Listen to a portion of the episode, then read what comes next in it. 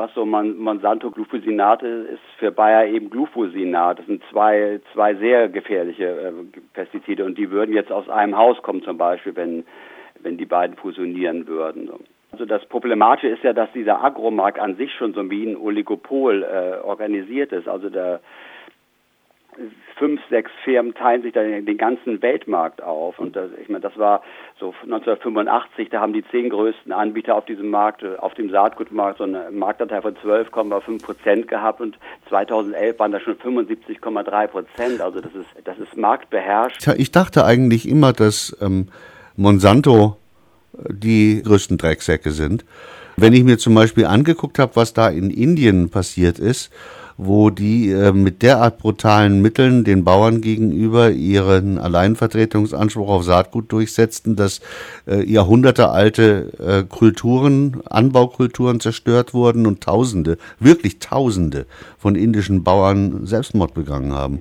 Das ist ein bisschen müßig zu sagen, wer da der größte Übeltäter ist, aber wenn man sich die Geschichte von Bayer anguckt, also Bayer war, hat im Ersten Weltkrieg die ersten, die ersten Kampfgase entwickelt, Bayer hat im Zweiten Weltkrieg ein eigenes KZ aufgebaut, um da die, die Arbeit der Zwangsarbeiter ausbeuten zu können. Also das, das gibt sich nicht viel wenn man allein nur die Landwirte sich mal anschaut, also die, wenn sie nur wenigen Anbietern gegenüber sind, die ihnen so Betriebsmittel zur Verfügung stellen, können die, also die, diese großen Konzerne üben jetzt schon durch ihre oligopolartige Stellung äh, einen totalen Marktdruck auf und einen Preisdruck auf die Bauern aus. Und die Bauern sind, sind dann eingeklemmt zwischen zwei Stühlen. Ein, ein, die, bei den Betriebsmitteln, also die Input-Produkte, äh, die sie kaufen müssen, so Saatgut, Pestizide, da sind sie wenigen Anbietern gegenüber, haben keine Auswahl, müssen die Preise zahlen, die Bayer und Co. von ihnen verlangen und dann bei den Endprodukten, bei ihrer Ernte stehen dann die Bauern, das ist ja jetzt gerade der Diskussion beim äh, Thema Milch, sind sie auch wieder so einem Oligopol von Lebensmittelindustrie gegenübergesetzt. Und da müssen sie auch verkaufen zu einem Preis, äh, den ihnen da die, äh, Lebensmittelkonzerne äh, diktieren. Und das ist äh, für die Bauern ist es am schlimmsten so, aber nicht nur für die Bauern, auch diese Agrobranche, weil sie eben wie ein Oligopol organisiertes äh, basiert sie zwischen, also hauptsächlich auf ganz alten, äh, ganz alten Produkten. Also Glyphosat hat schon mehr als für, äh, 40 Jahre auf dem Buckel und äh, dieses Bayer-Produkt Glyphosinat auch. Und äh, also es gibt einen totalen Innovationsstau jetzt schon in der Branche und Bayer selber gibt das auch zu. Sie, äh, ein, ein Forschungsmanager von Bayer hat mal gesagt, wir haben seit 25 Jahren kein neues Herbizid mehr entwickelt. Hm. Wobei ich gerne noch äh, anmerken würde, was ein Oligopol ist. Das wissen, glaube ich, nur 10 Prozent unserer Zuhörer. Äh, ein Oligopol bildet sich in einem Markt dann, wenn eben kein freier Wettbewerb herrschen kann. Warum nicht? Weil nur so wenige diesen ja. Kuchen unter sich aufteilen, dass sie automatisch mit Absprachen den Markt dominieren und beherrschen und so auch gegen mögliche Konkurrenz von außen gefeit sind. Ja, das ist so das die untere Stufe zum Monopol. Also Monopol ist, da ist ein Anbieter äh, mhm. marktbeherrscht und jetzt beim Oligopol sind eben wenige Anbieter marktbeherrscht und so. Wenn, wenn es 20 Anbieter auf diesem Markt gibt, dann gibt es eben auch 20 Unternehmen mit 20 Forschungsabteilungen und jetzt gibt es jetzt, äh, jetzt gibt es vielleicht vier, fünf Forschungsabteilungen. Die, die verhindern können, weltweit durch entsprechenden Druck und durch ihr Monopol oder eben Oligopol, äh, Monopol, Monopol auf bestimmte äh, Genkreuzungen, Stämme, äh, auf Saatgut, ähm, dass dann nur in einer bestimmten Form überhaupt noch die Bauern ihr, ihr Zeug säen dürfen. Damit wird natürlich auch Fortschritt verhindert. Damit wird verhindert, dass positivere Neuzüchtungen auf dem Markt überhaupt eine Rolle spielen können. Ja, das stimmt. Das ist ja jetzt, jetzt schon so. Also so Bayer, Syngenta, Monsanto, die zum Beispiel die Tomaten, den, den Tomatenmarkt, also was ist, was die Leute als im Supermarkt an Tomaten kaufen können, da stammt äh, 45 Prozent stammt von Bayer, Syngenta, äh, Monsanto das sagt. Ja, und dass das Zeug nur noch nach Wasser schmeckt, hat dann seine Gründe. Bayer hat gerade angegeben, die haben wieder eine neue Saatgutsorte entwickelt und da, ja, die, die sollen eben besonders groß sein, irgendwie besonders irgendwie gut einzupacken und so weiter. Um Geschmack und so geht es da gar nicht. Das ich sage allen immer, wenn ihr wirklich Tomatengeschmack wollt, dann habt ihr nur noch eine Chance, nämlich im Tomatenmarkt konzentriert. Alles andere könnt ihr vergessen. Ja, Aber das ist ja in den anderen Bereichen noch nicht anders. Und ich meine, dann haben wir dann auch noch die EU, die also äh, bereitwillig assistiert, mit dem Ergebnis, dass der Genmeister dann doch wieder auf unseren Feldern neue Siege feiert. Wie lässt sich diese ganze Bayer-Monsanto-Kiste vielleicht noch verhindern? Es gibt so eine Weltmonopolorganisation, gibt es ja nicht. So, ne? Also die äh, Nö. ist ja noch nicht in trockenen Tüchern auch. Ne? Also es, es könnte sein, dass bei dem letzten großen Akkufusion, da gibt es auch immer Auflagen.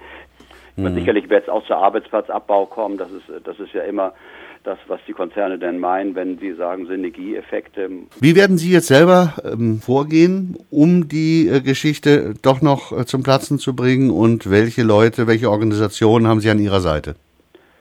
Ja, wir werden natürlich alles tun, was in unserer Macht steht. Also es hat es, es hat ja schon so ein Gewerbe gegeben, also äh, so die diese Initiative Sum of Us, die auch bei uns auf den Hauptversammlungen mit auftritt, die haben auch schon einen Aufruf gestartet, äh, äh, eine Kampagne zu beginnen, dass das nicht zu der Fusion kommt und was sagen denn die Bauernverbände? Die haben sich noch nicht gemeldet. Aber das wäre doch der natürliche Bündnispartner, sprechen Sie die doch an. Ja. Es nützt ja nichts, wenn Sie die ganze Zeit nur auf Ihrem eigenen äh, Aktenberg sitzen. Nö, das machen wir ja nicht. Also wir, wir sind ja offen für Kooperation, kooperieren auch viel und aber jetzt so. Aber da sind doch die Bauernverbände die ersten Ansprechpartner. Ja, es gibt, es gibt zum Beispiel, wir, wir haben so, wir arbeiten mit den alternativen Bauernverbänden auf jeden Fall immer schon zusammen. In dem Fall sind es aber auch die normalen, wenn die gezwungen werden, ein bestimmtes Zeug zu benutzen, was ja. sie vielleicht gar nicht wollen. Aber muss man, muss, muss sehen, man, dass Bayer selber, die sind sehr stark auch in den, in den Agrarverbänden, die umwerben die Bauern, die Bauern massiv auch mit, mit, mit so. Geldmitteln. Ist das so wie bei der Gesundheitspolitik, dass da man schon miteinander verwoben ist, dass der Abnehmer äh, zum, so ausgewählt wird, äh, dass er so abhängig ist von dem, der liefert, dass er gar nichts mehr anderes sagen kann als das, was ihm vorher äh, intern mitgeteilt wurde? Ja, ungefähr so. Gibt es da Beweise für? Was meinen Sie jetzt konkret? Ja, Sie müssen Sie schon nachweisen, dass die von denen bezahlt werden oder äh, dass da bestimmte Leute eingesetzt ja, wurden. Ja, die machen Werbeveranstaltungen, die laden die Bauern ein, die stellen ihre Produkte vor. Die Echt? Wusste ich nicht. Ist also, ist also sozusagen äh, das, was durchgängig ist, die Art und Weise, wie Pharma-Riesen ihr Zeug vertreten, egal, ob es Tabletten oder Saatgut sind? Ja, die, ich meine, Bayer hat ein Marketing, hat ein Marketing oder äh, Etat von 9 Milliarden Euro. So, ne? Sind Sie an Bayer rangegangen seit dem, der Meldung mit Monsanto? Mit einer äh, Bitte um Details? sie, sie, geben uns überhaupt keine, die sprechen nicht mit uns. So, ne? Wir waren auf der, sie müssen mit uns sprechen, wir waren auf der Hauptversammlung. So, ne? Aha, da, also ihr seid noch immer die Schmuddelkinder für den Vorstand. Auch für den Betriebsrat? Ja, da gibt es so einige Kontakte, aber es ist auch, ist auch schwierig natürlich hm. so, ne, mit, mit, mit, dem Betriebsrat. Also der Betriebsrat könnte ja sagen, äh, firmenstrategisch ist das durchaus sinnvoll und nur habt euch mal nicht so. Weil wir haben bisher auch keine Honiglutscher produziert. Sind ja Gewerkschaftsvertreter im Aufsichtsrat und die haben ja bisher jeder, jeder Fusion, die Bayer gemacht hat, zugestimmt. So. Mit ungefähr der Begründung, ja. Sowas wie uns muss es halt auch geben. Was sagen Sie denn dann? Wir sind nicht dafür, dass, dass Bayer dicht gemacht wird oder so. Ne? Also wir sind dafür, dass Bayer, äh, dass Bayer, äh, was aus der Zivilgesellschaft kommt, ernst nimmt und, äh, und annimmt und mhm. dass sie vernünftige biologische, jetzt meinetwegen Pflanzenschutzmittel machen mhm. oder vernünftige Medikamente ohne Nebenwirkungen.